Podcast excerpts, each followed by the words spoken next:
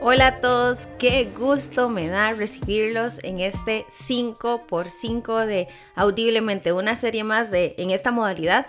Recuerden que 5x5 es lo siguiente, son 5 episodios de 5 minutos cada uno por cinco días seguidos. Y en esta ocasión voy a hablar un poco acerca de cómo es ir a terapia y voy a estar em, respondiendo algunas preguntas que me llegaron por Instagram hace algunas semanas que, que justamente abrí la posibilidad de que personas pudiesen consultar cuáles son las dudas más frecuentes que tienen cuando se plantean la idea de ir a terapia. Así que por el Instagram, psicóloga Casey Varela, abrí ahí una caja de preguntas y, y, me llegaron algunas. Así que dentro de todo lo que voy a estar comentando durante los próximos cinco días, voy a contestar algunas de estas preguntas. Básicamente voy a hablar un poco acerca de cuáles son las razones por las que alguien podría consultar cómo buscar un profesional, cómo son esas primeras citas, cómo es la conclusión del proceso.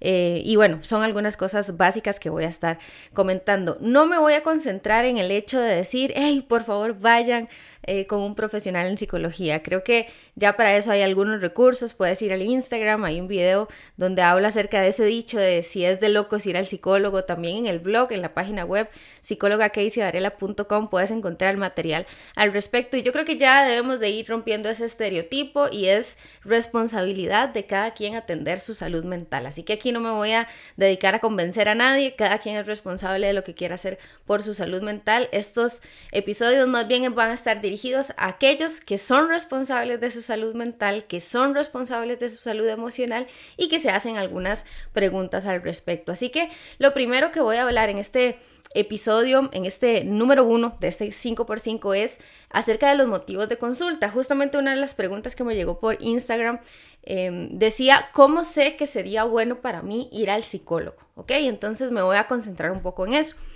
Em, según la Política de Salud Mental 2012-2021, es un documento que pueden encontrar en la página del Ministerio de Salud de Costa Rica, dice así, la salud mental se entiende como un proceso de bienestar y desempeño personal y colectivo caracterizado por la autorrealización, la autoestima, la autonomía, la capacidad para responder a las demandas de la vida en diferentes contextos, como los familiares, los comunitarios, los académicos, los laborales y disfrutar de la vida en armonía con el ambiente. Así es como entendemos la salud mental. Entonces, cualquier cosa que provoque una alteración en lo anterior podría ser un un posible motivo de consulta para que alguien pueda buscar un espacio de, trabajo en sus emociones, en sus pensamientos, en sí mismo.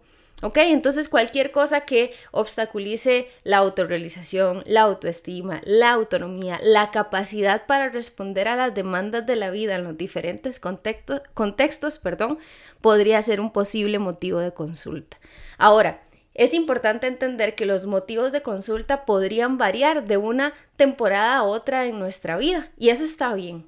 A veces eh, me ha tocado acompañar a personas que vienen al espacio de terapia por un motivo particular eh, y cosas van pasando en su vida, van resolviendo eso y de repente em, pues surgen otras cosas.